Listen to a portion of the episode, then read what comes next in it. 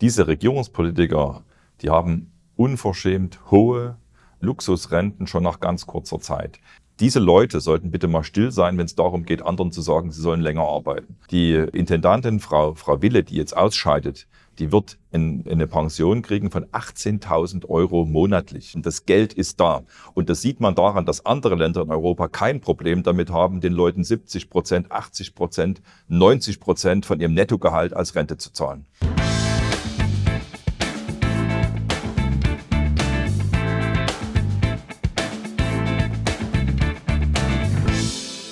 Hallo und herzlich willkommen zu einer neuen Folge von Jörg Obern direkt hier aus dem Sächsischen Landtag in Dresden.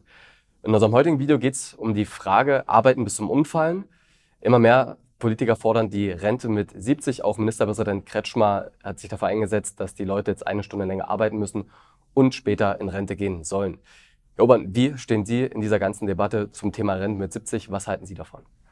Gerade beim Thema Rente merkt man, dass die Altparteien eben eine Politik gegen die Deutschen machen und nicht für die Mehrheit der Deutschen. Weil was die Rente angeht, steht Deutschland sehr, sehr schlecht da im europäischen Vergleich. Das betrifft zum einen die, die Höhe der Rente. Ein Deutscher kriegt ungefähr knapp die Hälfte seines letzten Nettogehaltes als Rente. Das ist in anderen Ländern ganz anders. In den Niederlanden kriegt man 90 Prozent von seinem Nettogehalt, in Dänemark 84 Prozent und so weiter und so fort. Also allein bei der Höhe der Rente sehen wir, dass andere Länder das besser hinkriegen. Und das Gleiche gilt fürs Renteneintrittsalter. In den allermeisten europäischen Ländern gehen die Menschen früher in Rente als in Deutschland. Und vor dem Hintergrund, dass es eben in anderen Ländern viel, viel besser jetzt schon ist und vor dem Hintergrund, dass Deutschland der größte Nettozahler der EU ist, also unser Geld in die EU geht, ist diese Diskussion um eine Erhöhung des Rentenalters eigentlich eine riesengroße Frechheit. Das Hauptproblem der gesetzlichen Rentenversicherung ist ja, dass wir Deutschen immer älter werden und auf der anderen Seite weniger Kinder bekommen, das große demografische Problem. Und nun kann man natürlich sagen, okay, später in Rente gehen ist keine gute Idee. Was ist denn die Alternative? Beziehungsweise wie sollte ein geringes Rentenalter überhaupt finanziert werden? Also der Hinweis, dass wir insgesamt zu wenig Kinder haben als Gesellschaft, der ist richtig. Das ist tatsächlich ein Problem. Und das hat auch viel damit zu tun, dass über Jahrzehnte eine falsche Familienpolitik gemacht worden ist. Im Zusammenhang mit der Rente halte ich es allerdings für eine Scheindebatte, die die von den eigentlichen Problemen ablenken soll. Und wir haben in Deutschland vor allen Dingen ein Ausgabenproblem. Also es wird unheimlich viel Geld verschwendet, was normalerweise eben auch zur Stabilisierung der Rentensysteme da sein könnte. Das ist die Energiewende.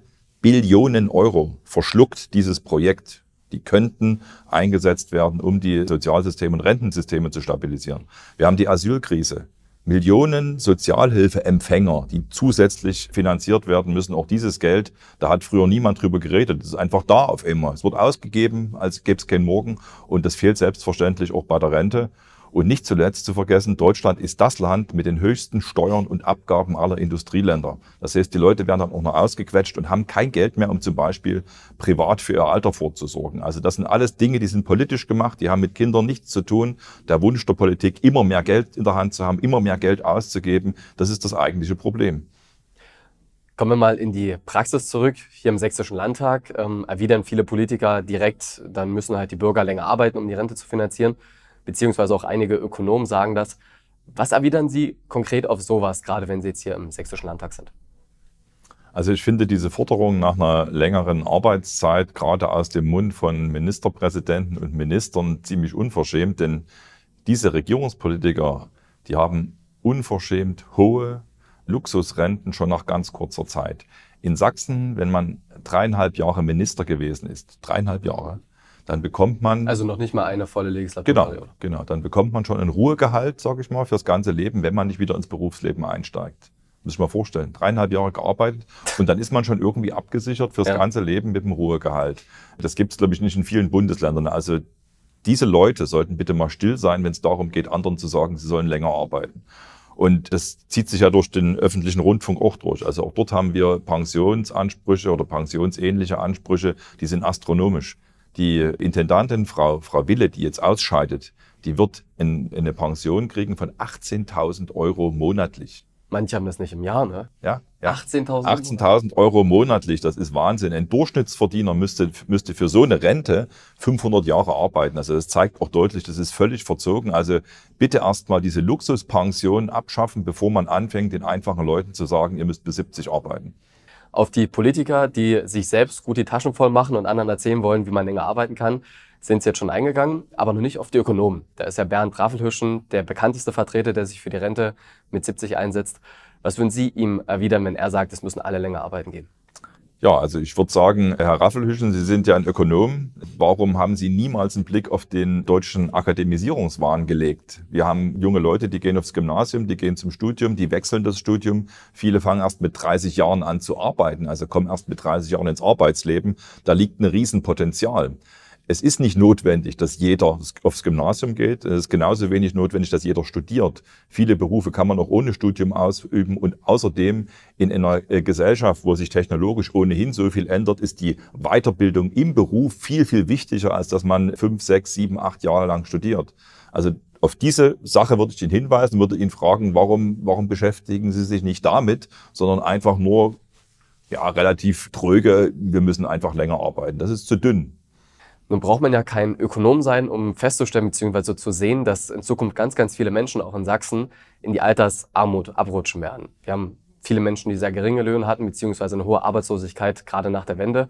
Wie wollen Sie gerade diesen Menschen in dieser akuten Lage helfen? Ja, also völlig richtig. Es ist durchaus möglich, dass in den nächsten Jahren ein Drittel aller sächsischen Rentner in der Altersarmut landen. Das zeichnet sich ab. Und dass sich weder die sächsische Regierung noch Berlin um dieses Problem kümmert, halte ich schon für sehr skandalös. Es ist sogar eine riesengroße Schande, dass das so ist. Wir als AfD, wir fordern seit Jahren zur Stabilisierung gerade der Geringverdienerrenten ein Bonussystem, ein Leistungsbonus, man könnte zum Beispiel für jedes Berufsjahr, was man gearbeitet hat, 10 Euro auf die monatliche Rente aufschlagen. Das käme dann eben gerade den Kassierern, den Postboten, den Krankenschwestern zugute, also den ganzen Berufen, die eben nicht so gut bezahlt sind und würde dazu führen, dass die Leute, die ja fleißig waren in ihrem Leben, am Ende eine höhere Rente haben als jemand, der gar nicht gearbeitet hat, der nie gearbeitet hat. Und die Frage nach dem Geld, die taucht dann immer auf. Und ich sage ganz klar, das Geld für eine höhere Rente auch in Deutschland ist da. Wir müssen nur aufhören, dass wir die ganze Welt retten, dass wir hier Millionen Asylbewerber mehr oder weniger durchfinanzieren, dass wir Milliarden in alle Welt transferieren für merkwürdige öko ökologische Projekte oder die Unterstützung anderer Staaten. Das Geld ist da. Und das sieht man daran, dass andere Länder in Europa kein Problem damit haben, den Leuten 70 Prozent, 80 Prozent, 90 Prozent von ihrem Nettogehalt als Rente zu zahlen.